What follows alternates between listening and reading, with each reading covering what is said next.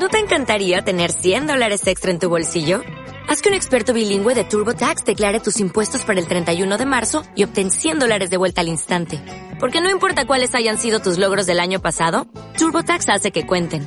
Obtén 100 dólares de vuelta y tus impuestos con 100% de precisión. Solo con Intuit TurboTax. Debes declarar para el 31 de marzo. Crédito solo aplicable al costo de la presentación federal con TurboTax Full Service. Oferta sujeta a cambios o cancelación en cualquier momento. Dentro del mundo evangélico hemos desplazado la figura de María a un lugar de inferioridad, casi de carácter utilitario que sirve únicamente para que el verbo de Dios se encarne. ¿No será tiempo dentro de nuestras tradiciones de darle a María un mejor lugar? Este es el capítulo número 10 de Sobrevivir con Fe, el podcast.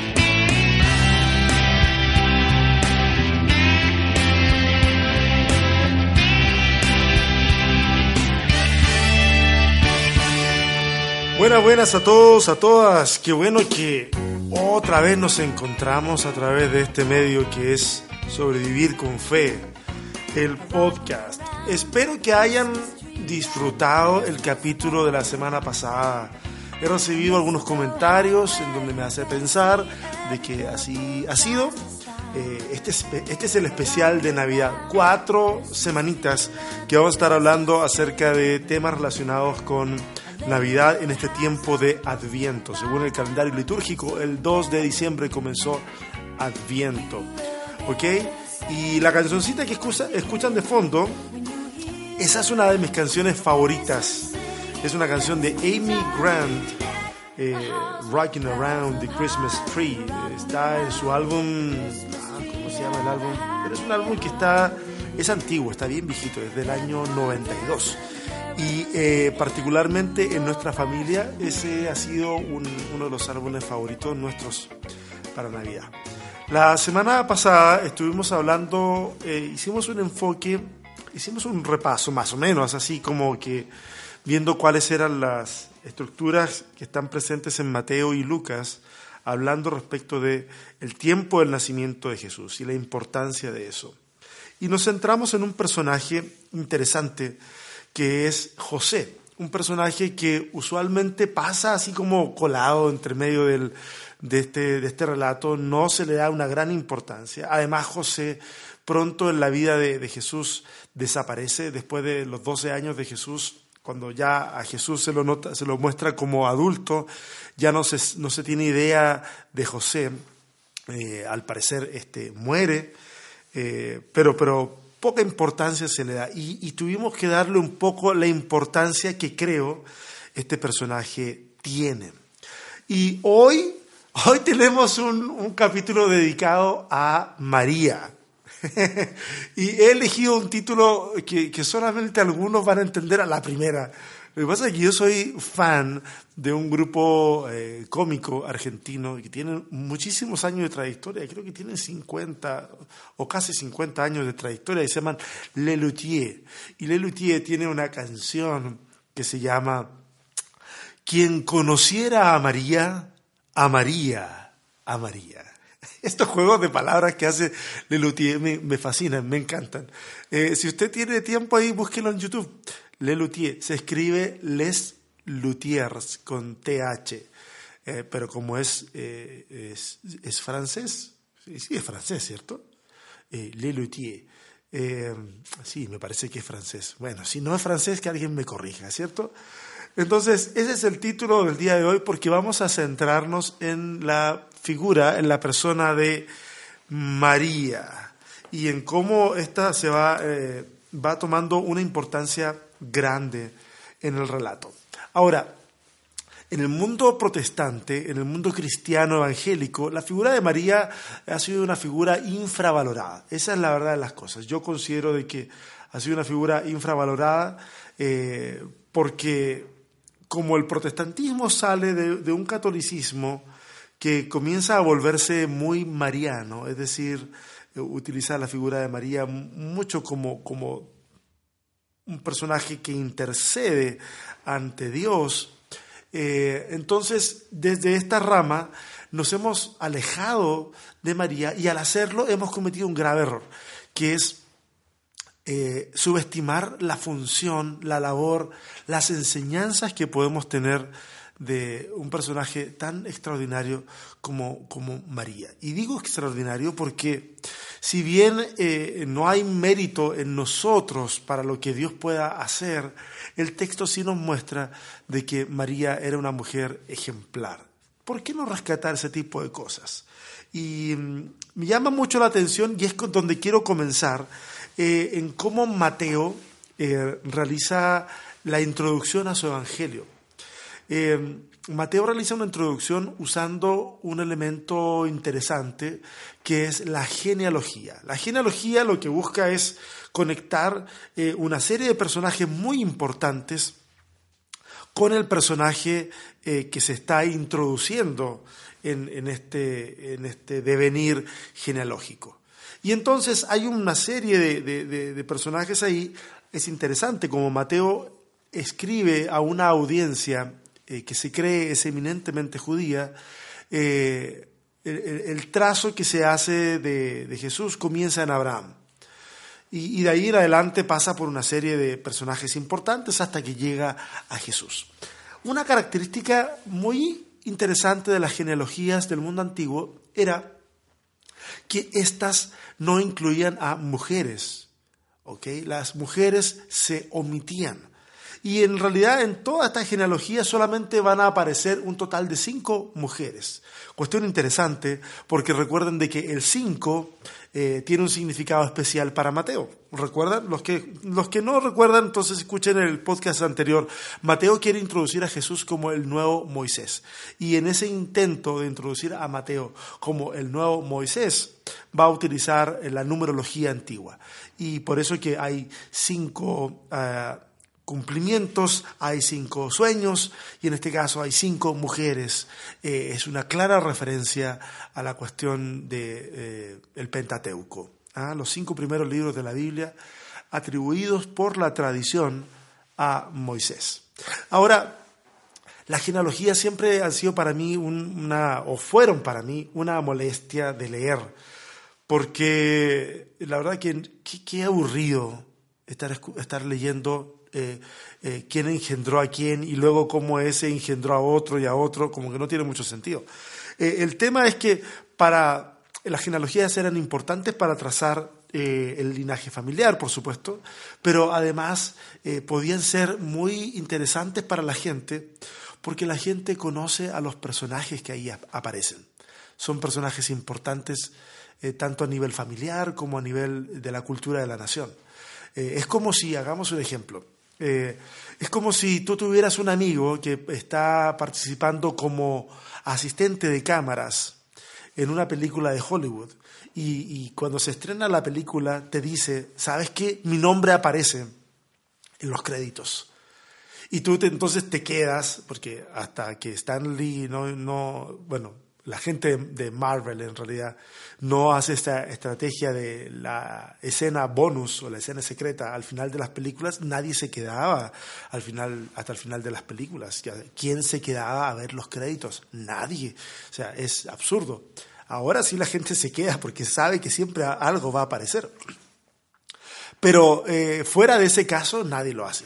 Pero si tú fueras a ver la película y sabes de que no va a haber una extra, pero sí sabes de que el nombre de tu amigo va a aparecer ahí, te quedarías y observarías y pondrías atención a cada uno de los detalles, ahí los nombres, los nombres, hasta que lo encuentras y dices, ahí está, ahí está. Y te irías muy contento y satisfecho de que efectivamente dentro de un centenar de nombres, el nombre de tu amigo aparece. Eh, en ese sentido, las genealogías tienen un, tremendo valor, porque las genealogías eh, aparecen estos personajes que son importantes. Por lo tanto, se leerían con cierta pausa, reverencia, atención. Pero vamos a las cinco mujeres que aparecen en este texto, porque creo que tiene una relevancia y un mensaje interesante que comunicarnos. La primera de esas mujeres es Tamar. Estamos hablando de la genealogía que aparece en el Evangelio de Mateo. La primera de ellas es Tamar. Tamar, según la tradición, es considerada aramea. Ah, por lo menos así aparece en el libro de los jubileos, en el capítulo 41, verso 1, eso no es un libro que esté en la Biblia, eh, aparece, eh, se le asigna esa, esa ascendencia de Aramea. Esta mujer se casó con uno de los hijos de Judá. este muere sin levantar descendencia. de acuerdo a la ley del levirato, entonces el hermano que continúa se casa con ella, muere en circunstancias muy desagradables, también sin levantar descendencia. Eh, el hijo que sigue no tiene la edad suficiente.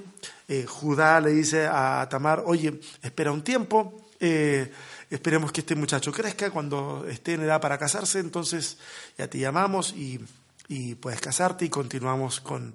Y, continuamos con este trámite, iba a decir. continuamos con, con, la tradición, ¿cierto? De que sea de esta forma y pueda levantarse descendencia. Eh, cuento corto, el hijo crece, a Tamar no la llaman, eh, entonces Tamar dice, no, no, no, esto está mal. Y, Tamar hace una movida estratégica muy compleja. Ella va, se viste como prostituta y se pone en el camino que solía avanzar Judá. Y Judá la ve y ve que se está ofreciendo. Eh, y Judá le dice, oye, quiero acostarme contigo y acuerdan un precio. Pero resulta que él no anda con eh, el animal, en este caso una cabra, como para poder dárselo en parte de pago o en pago total. Entonces ella le dice, mira, hagamos una cosa eh, déjame una señal, una prenda tuya para que después alguien venga, eh, traiga el animal, yo les paso las prendas y se acabó. Entonces le pasa un cinto y le pasa un, báculo. Eh, consuman el acto sexual, Judá se viste, se va, manda a su siervo a dejar el, pago, no encuentra a la prostituta en el camino. Pero al tiempo después a Judá le dicen, oye Judá, Marta, ¿te acuerdas? sí, bueno, está, embarazada. Y, Judá se vuelve loco porque dice, esta es una mujer que, o sea, se enoja porque ha violado eh, el acuerdo familiar. Y, entonces se dirigen a, poder ejecutar a Tamar directamente, esa es, la idea, e, ejecutar justicia, porque ha mancillado el nombre de la familia. Entonces Tamar como que le dice, mira, mira, ok, todo bien, pero antes de, yo quiero decirle de quién es él quién es el padre del hijo, y muestra estos elementos. Y le dice, el dueño de estos elementos es el padre. Y Judá se da cuenta que son sus cosas y dice, ah, Tamar, tú eres, tú, tú, tú eres más justa que yo. Más, le dice a la gente, más justa es ella que yo. Y, y entonces aparece esta mujer con una estrategia muy arriesgada, inmoral, si tú quisieras pensarlo. Estamos hablando de una época muy distinta a la nuestra, de una situación muy interesante. Y esa es la primera mujer. La siguiente mujer, su historia más sencilla, es Rahab, eh, que es una ramera que está en Jericó y que, y que le va a dar asilo a los espías y luego a cambio de que ella sea rescatada. Interesante, el oficio de Rahab directamente es que es prostituta. La anterior se hizo pasar por una, esta abiertamente lo es. Sin embargo, esta mujer que, que no es del pueblo de Israel, igual que, que Tamar, eh, entra al pueblo de Israel. Entonces, a través de este rescate, la rescatan a ella eh, y una vez que han, eh, en el momento en que van a destruir la ciudad de Jericó. ¿Ok? No me quiero enredar demasiado con eso. Esa es la segunda mujer. La tercera mujer que se menciona es Ruth, la, moabita. Eh, eh, Noemí va con su esposo a tierra de Moab porque en Belén, donde no, no, hay para comer, curioso el relato ahí, cómo se relata, cómo se muestra, porque el nombre Belén significa precisamente casa de pan. Entonces, eh, curioso al menos resulta que en la casa de pan haya falta de pan. Eh, van hacia ese lugar, van con sus hijos, los hijos se casan, pero en ese proceso eh, su esposo muere, el esposo de Noemí muere, eh, y sus hijos también mueren, y ella queda con sus nueras. la única que llega a... Noemí piensa regresar a su tierra y la única que llega junto con ella es Ruth. Hay toda una historia ahí muy interesante, por favor, léanla. Y, y entonces Ruth a través también de una maniobra un tanto, un tanto compleja, ¿ah? Que en otro momento pudiéramos hablar de ella también, se acerca a vos, que sería su pariente cercano, el que puede entonces redimirla, que puede rescatarla y hacerla parte de la familia. Interesante, nuevamente, aquí hay una escena también de una mujer que no pertenece al pueblo del Señor y también en circunstancias eh, al filo, al filo de la, inmoralidad. Y, hay algunos detalles ahí que pudiéramos ahondar, pero no en este podcast. Tenemos material para un montón de podcasts hablando de las cosas que yo digo que no me voy a referir a ellas. ya, ya tengo varios ahí anotaciones. Ok, la cuarta mujer que aparece es una mujer que no se menciona eh, y es Betsabé, la esposa de Urías. Eh, qué interesante, de las otras se mencionan los nombres y de esta no se menciona. Esta, esta mujer que está casada con un hombre que no es, no es israelita, este Urias no era israelita, eh, por lo tanto es de asumir de que ella posiblemente tampoco lo, haya sido. El caso es que no se menciona, no por la cuestión étnica, no se menciona porque es esta la mujer con la cual eh, David eh, se acuesta y, y, termina traicionando la confianza de Urias. Cuando no, no, logra, cuando no logra que Urias al regresar del frente de batalla eh, se acueste con su esposa, eh, al no lograr que eso ocurra y de esa manera eh, encubrir un embarazo, entonces David manda a matar a Urias. Y la mano ejecutora de eso son los enemigos de Israel en el frente de batalla. Entonces lo manda Urias con una carta y la carta va dirigida al general del ejército de David y le dice, mira, cuando la batalla esté lo más recio, pon, ahí a Urias y déjenlo solo, para que entonces sea la, espada de sus enemigos la que lo termine matando. O sea, horrible la historia de sangre ahí.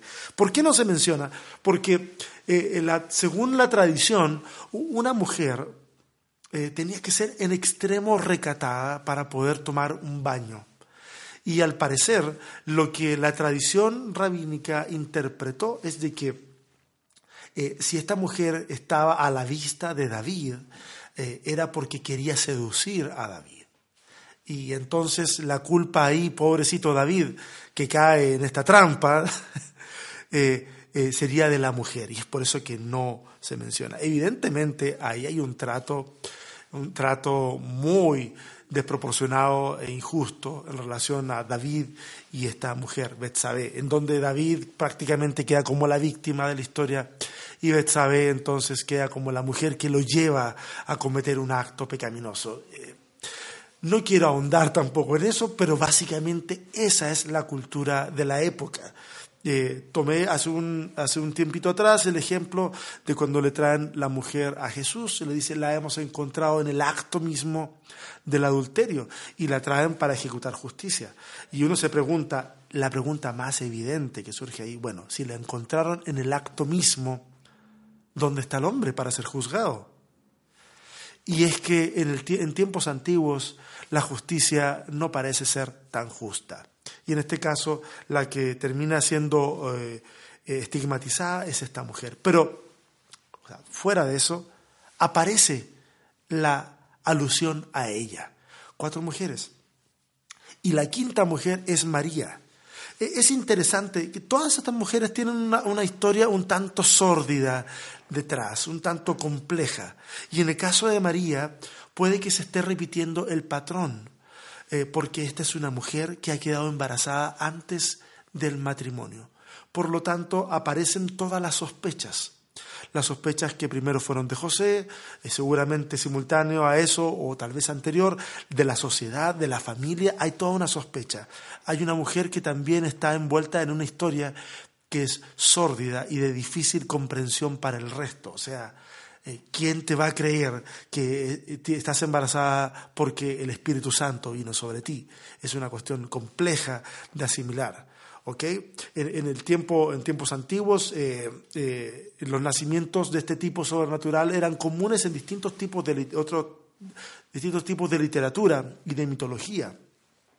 E, ese no es el punto original del asunto. El tema aquí es que esta, esta mujer, María, completa el número 5 y se completa esta referencia.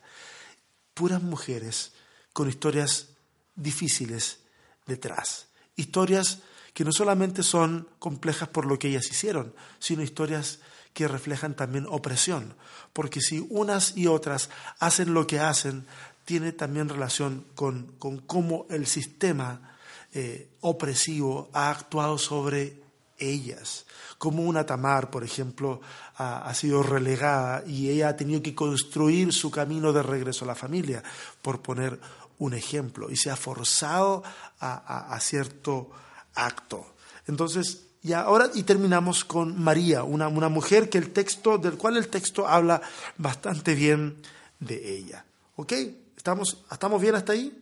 Es interesante porque esa es la forma en que la, la cadencia del texto, por lo menos de Mateo, llega a María. Ok, vamos ahora a Lucas, que es eh, donde dijimos de que nos íbamos a centrar esta, esta semana. Lucas hace un, quiero hacer un paréntesis aquí antes de irme con María, porque Mateo no hace, no muestra ningún diálogo de María. Sin embargo, Lucas sí le da amplio margen a María. Entonces, antes de, ir a eso, quiero hacer un pequeño paréntesis para hablar eh, cuáles son los énfasis de Lucas en este relato. Eh, en este relato del nacimiento eh, y de las circunstancias alrededor del nacimiento, Lucas hace hincapié en las mujeres. Se mencionan más mujeres. Está Elizabeth, está María, está, está la mujer, ¿cómo se llama? Ana, que está en el templo. Entonces están esta referencia a, varias mujeres. También hay una referencia hacia los marginados. En el siguiente capítulo vamos a hablar acerca de esos marginados, eh, de los cuales eh, Lucas hace eh, bueno, y Mateo también lo va a hacer, pero Lucas de una forma muy, mucho más precisa va a darles un puesto interesante, importante en la historia. Y otra cosa que hace Lucas de forma muy interesante es que Lucas eh, menciona al Espíritu Santo de una forma superabundante. Ah, no olvidemos de que Lucas es el escritor del libro de los Hechos. Yo recomiendo a los que me están escuchando hacer el ejercicio de leer Lucas y luego leer el libro de los Hechos. Usualmente no se hace de esa forma y como que se desconecta mucho porque en el, en el corpus neotestamentario donde aparecen los evangelios, Lucas está interrumpido por el evangelio de Juan y luego vienen hechos. Y entonces eso hace que perdamos un poco el hilo ahí. Pero, pero yo quiero interpretar estas abundantes alusiones de Lucas al Espíritu Santo, de la misma forma en que, con una conexión a la forma en que comienzan los relatos en el, libro de los Hechos, en donde el Espíritu Santo nuevamente aparece como gran protagonista. Y es que eh, no es de despreciar el hecho de que Lucas, por ejemplo, en el capítulo 1, verso 15, habla acerca de Juan el Bautista y dice que será lleno del Espíritu Santo desde el vientre de su madre. Habla de lleno del Espíritu Santo.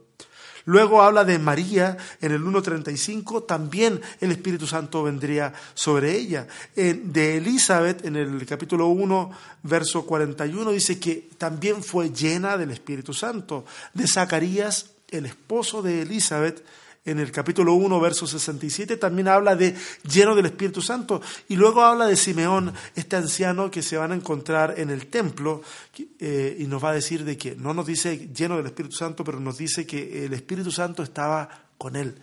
Súper interesante, súper interesante la forma en que Lucas habla de forma abundante del Espíritu Santo sobre mujeres, sobre hombres como que fuera una prefiguración del cumplimiento pleno que va a haber en el libro de los Hechos, en donde se va a hacer alusión al profeta Joel, en donde va a decir de que en los últimos tiempos derramaría de su Espíritu Santo sobre toda carne. Y al parecer Lucas está mostrando eh, de manera incipiente, germinal, cómo es que este Espíritu Santo ya está obrando y ya está presente desde el inicio del Evangelio. Entonces, tengo aquí mi Biblia, insisto, de papel, en donde aparecen eh, algunas cosas en donde María tiene intervención. María va y visita a su, a su prima Elizabeth y aquí se, produce un, diálogo entre ellas. Luego María eh, enarbola este Magnificat en donde comienza a cantar y, a adorar al Señor. Y entonces nos topamos, a ver, con ya el, el tiempo del nacimiento. Acá hay varias imágenes que vamos a aclarar en el siguiente capítulo, porque usualmente cuando hablamos del nacimiento nos imaginamos casi casi que María viene sentada arriba de un burro con una, un vientre de nueve meses prácticamente y que está a punto, ya a punto, a punto de tener al hijo y José anda desesperado buscando el alojamiento. Cuestión de que el para empezar el texto no, no, no, no dice eso y, y que si analizamos el contexto nos vamos a dar cuenta de que probablemente las circunstancias fueron mucho más eh, simples, mucho más eh, benevolentes. ¿Ok? Eh, déjenme leerle un poquitito la, historia de la Anunciación, porque quiero hacer una, una reflexión al respecto. Dice, a los seis meses, estoy leyendo, perdón, Lucas 1, verso 26. O a los seis meses Dios envió a al ángel Gabriel a Nazaret, pueblo de Galilea, a visitar a una joven virgen, comprometida para casarse con un hombre que se llamaba José. Ya la semana pasada hablamos de todo ese asunto del desposorio y el tiempo que tenía que pasar entre que se asumía el compromiso y se consumaba el matrimonio. Eh, con un hombre que se llamaba José, descendiente de David. Ese detalle va a ser muy importante más adelante, específicamente para el siguiente podcast. Así que por favor no lo pierdan de vista. La Virgen se llamaba María, o la joven se llamaba María. El ángel se acercó a ella y le dijo, Te saludo, tú que has recibido el favor de Dios, el Señor está contigo. Ante estas palabras, María se perturbó y se preguntaba qué podría significar este saludo. No tengas miedo, María. Dios te ha concedido su favor, le dijo el ángel. Quedarás encinta y darás a luz un hijo y le pondrás por nombre Jesús. Él será un gran hombre y lo llamarán Hijo del Altísimo. Dios el Señor le dará el trono de su padre David y reinará sobre el pueblo de Jacob para siempre. Su reinado no tendrá fin. Muy interesante el tipo de anunciación y cómo es que este el trono de su padre David se conecta con la descendencia de la cual, bueno, proviene José, ¿cierto? Su ascendencia, perdón, que es precisamente eh, David, el rey David. Verso 34 dice, ¿cómo podrá suceder esto? Le preguntó María al ángel, puesto que soy virgen. Otras versiones dicen, puesto que no he conocido varón.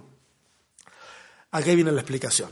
El Espíritu Santo vendrá sobre ti y el poder del Altísimo te cubrirá con su sombra. Así que el santo niño que va a nacer lo llamarán Hijo de Dios. También tu parienta Elizabeth va a tener un hijo en su vejez.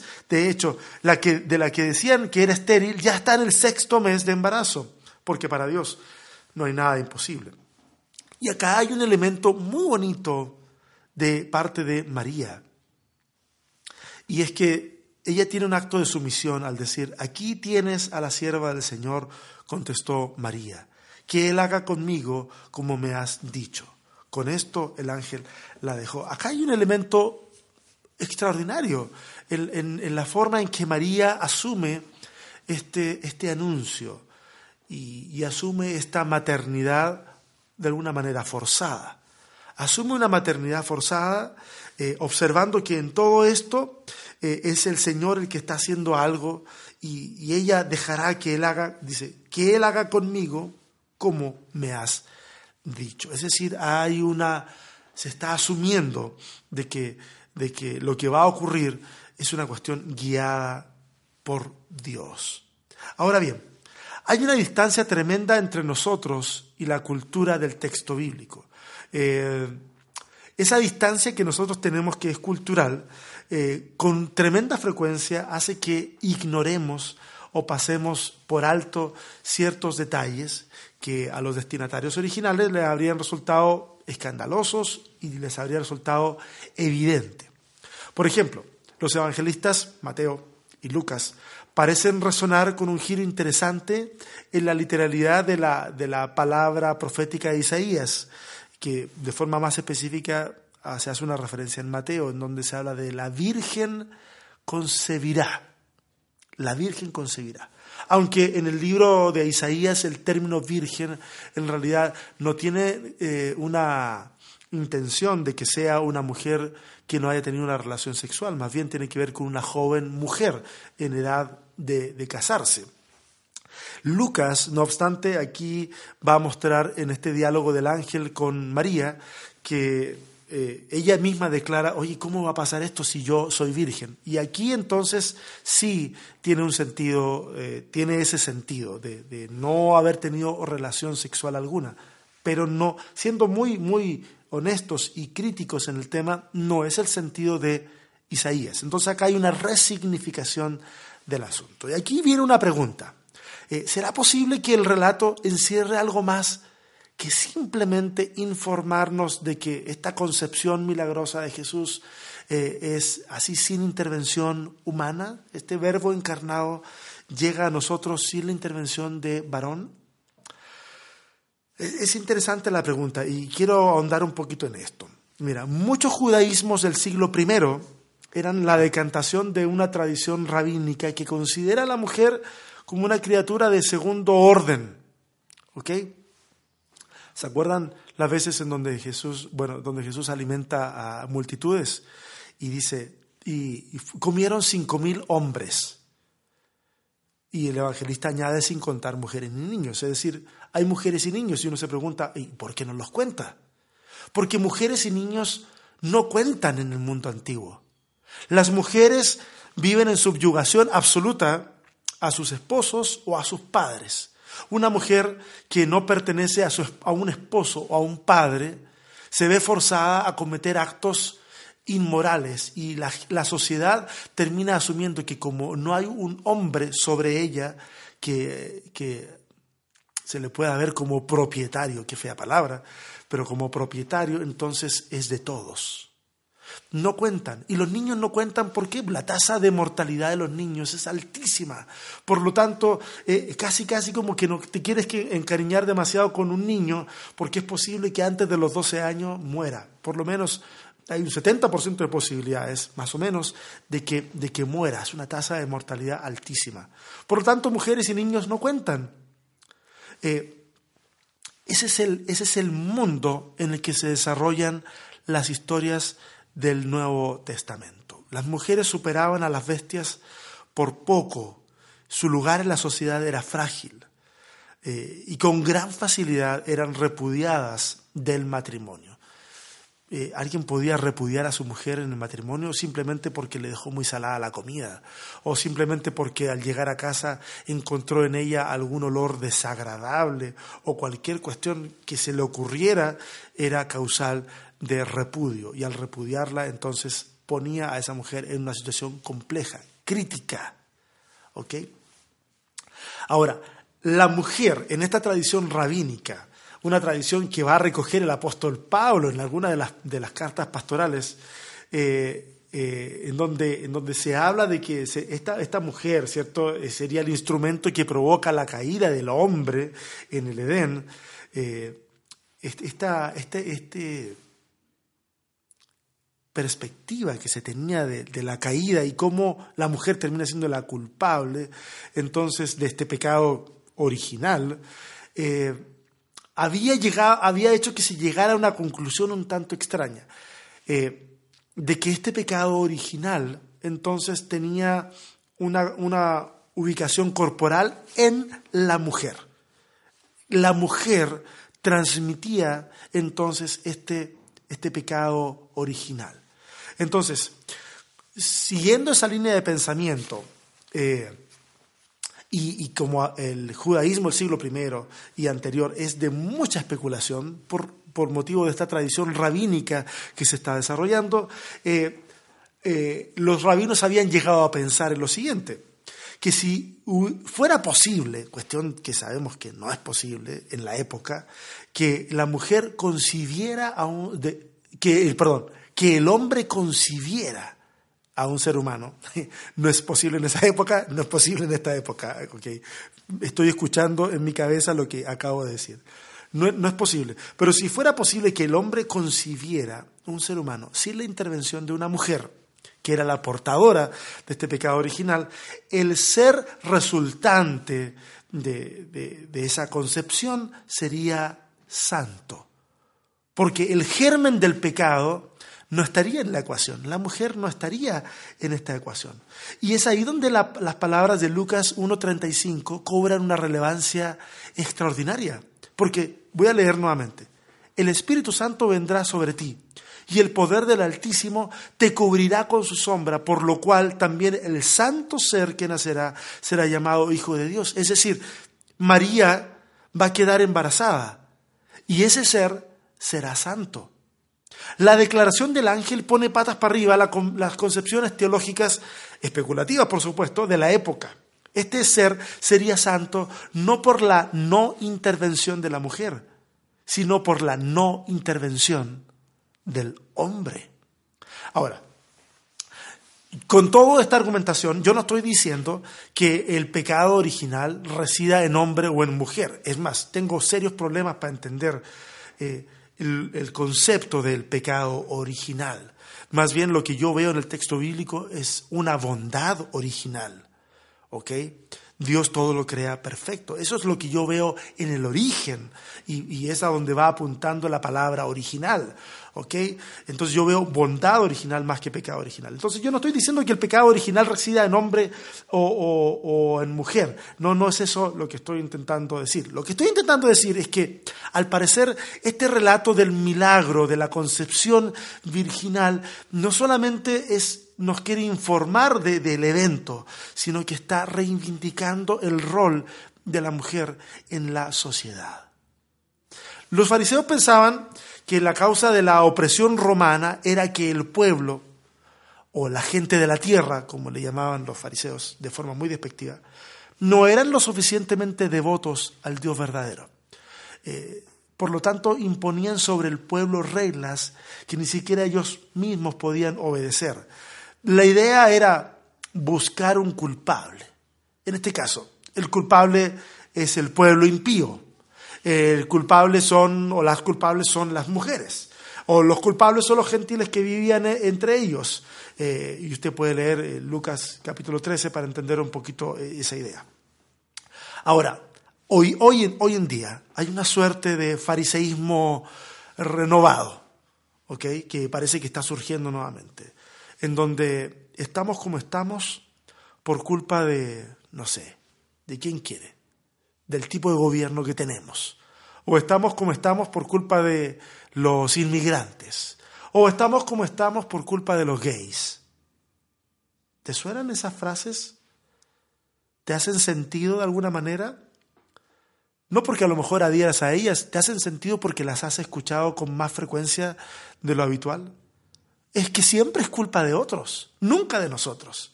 Es la historia que nos queremos contar a nosotros mismos y se la queremos imponer a los demás, de que lo que ocurre es por culpa de los demás, no de nuestra responsabilidad. Amigos que escuchan este podcast, ¿ah? quiero, quiero hacer una pequeña reflexión acá.